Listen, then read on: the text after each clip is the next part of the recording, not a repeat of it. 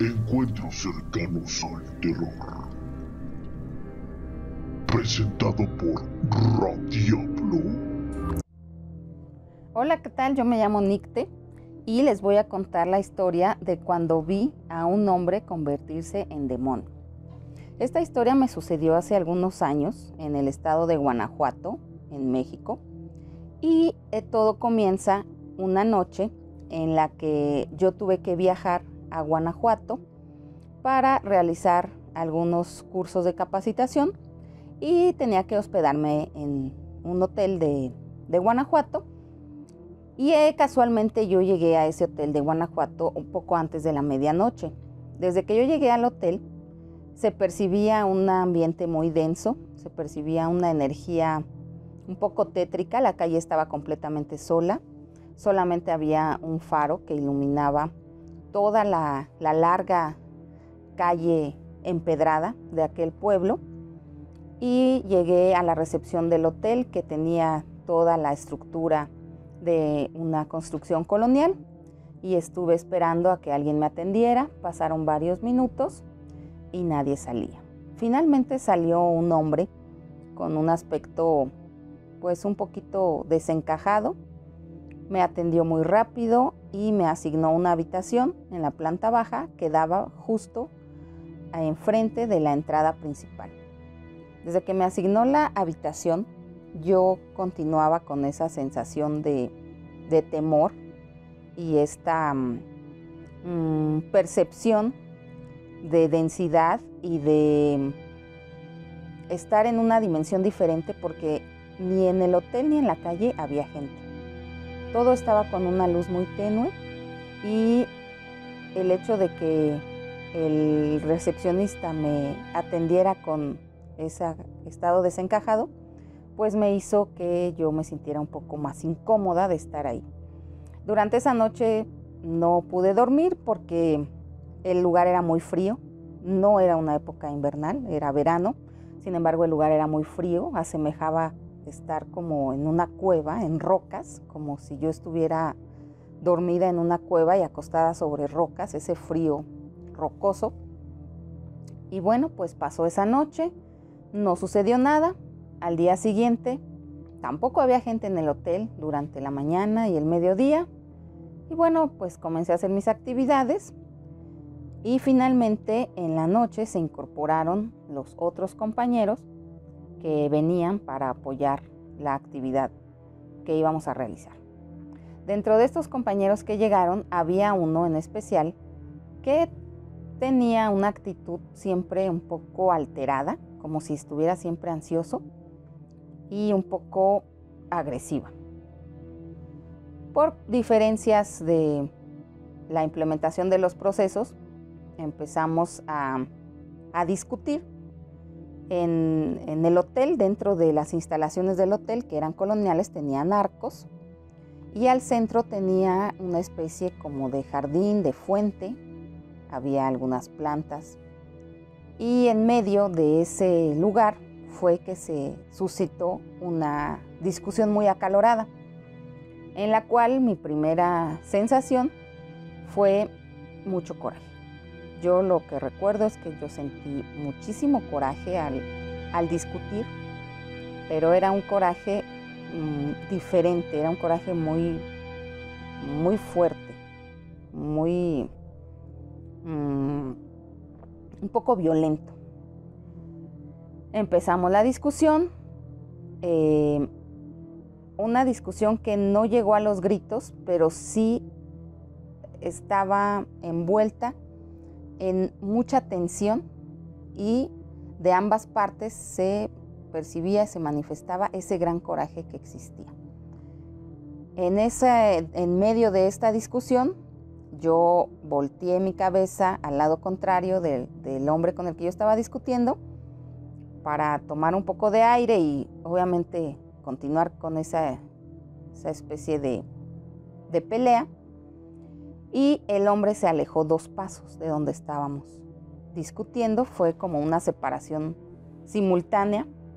Y cuando yo volteo eh, mi rostro hacia, hacia la persona con la que estaba discutiendo para continuar con, con la, la riña, me encuentro con la sorpresa de que junto de mí ya no había ningún hombre, había un demonio.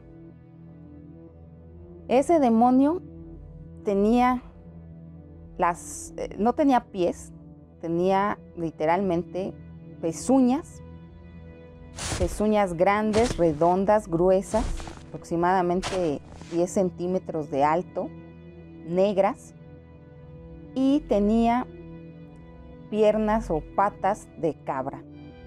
La parte de los tobillos era negra y a partir de las rodillas era blanca. La de las rodillas corriendo hacia el fémur tenía completamente eh, la figura de una cabra con la estructura de las patas totalmente mm, asemejantes a una cabra e incluso el pelaje se podía percibir por completo. En la parte de abajo el pelaje era negro y en la parte de arriba el pelaje era blanco. Aproximadamente a la altura de la cadera se terminaba el cuerpo de cabra y empezaba a surgir un torso de hombre. Este torso obviamente se veía desnudo y se veía muy definido en, los abdominales. Se veían muy marcados los abdominales como de un cuerpo atlético y la espalda no estaba erguida. La espalda también era de hombre, pero la espalda estaba un poco con los hombros inclinados hacia adelante. Las manos eh, asemejando una cabra, pero parada en dos patas, como si las manos estuvieran siendo igual patas, un poco curveadas, y los dedos extendidos, como asemejando una especie de garra. Em, todo esto lo vi porque obviamente cuando yo volteé, volteé hacia mi izquierda y mi mirada era baja, entonces lo empecé a ver del suelo hacia arriba. Cuando voy subiendo la mirada, después de la espalda, me doy cuenta que la cara no era en absoluto la cara de la persona con la que yo estaba, sino que era una cara eh, de un hombre con un rostro muy afilado, la carne pegada al hueso, una barba muy picuda, pero la barba completamente cubierta de pelo, asemejando la cara de un chivo. Tenía la, barba, literalmente terminaba en pico, todo el pelo terminaba en pico. La barba era, gris, como de pelo blanco con negro se hacía una barba gris. El rostro, la nariz era muy pequeña, muy afilada y los ojos eran unos ojos completamente negros, no se le podía distinguir. La pupila, eh, el iris, no se le distinguía absolutamente más que un tono negro. Y por supuesto que sobre la cabeza portaba dos cuernos eh, que salían de la parte de arriba de la frente, unos cuernos retorcidos o curveados hacia atrás, como si fueran una S, muy gruesos. Se podía percibir la forma, la estructura ósea de los huesos y al momento que yo veo completamente a este ente, se acerca hacia mí eh, con unas pisadas muy fuertes. Dio simplemente dos, pasos, dos pasos hacia mí, pero esos pasos eran muy fuertes, eran una, muy pesados, como si el peso de sus patas fuera extremadamente mayor al tamaño de su cuerpo. Esos dos pasos retumbaron en toda la, el piso, en toda la tierra en la que estábamos parados y tenía el afán pues de atacarme con una especie de garras que se le veían. Yo simplemente como instinto lo único que pude hacer fue agacharme y correr para tratar de huir por debajo, para zafarme por la parte de abajo, por la parte de las piernas, de, las, de los pies, obviamente sin que me alcanzara a golpear con las patas, y que tampoco me pudiera pues agarrar con las manos, con las garras que tenía. Y cuando yo quiero correr y moverme del lugar para pues salvar mi vida, mm, me doy cuenta que no me puedo mover. No puedo correr tan rápido, no me puedo desplazar con la velocidad que yo quería y simplemente siento una pesadez que me impide moverme. Sin embargo, pues tal era el deseo de sobrevivir que puedo moverme lento, pero puedo avanzar aproximadamente cuatro pasos para, para escapar del ataque. Y en ese momento sentí como si una nube, una especie de gas, me envolviera y me hiciera voltear la cabeza hacia atrás, como para ver si venía atrás de mí o si ya me había yo alejado. Cuando yo volteo hacia atrás, me doy cuenta que ya no había ningún demonio, que solamente había, eh, se encontraba parado junto de mí el, el hombre con el que yo estaba peleando, en una postura de derrota, tomándose la cabeza, apretándose la cabeza con las manos y con una actitud muy, muy desconcertada, casi al borde del llanto. Volteo y en ese momento todo mi coraje desapareció y me dio una especie hasta como de, de lástima por la persona de verla tan, tan desconcertada.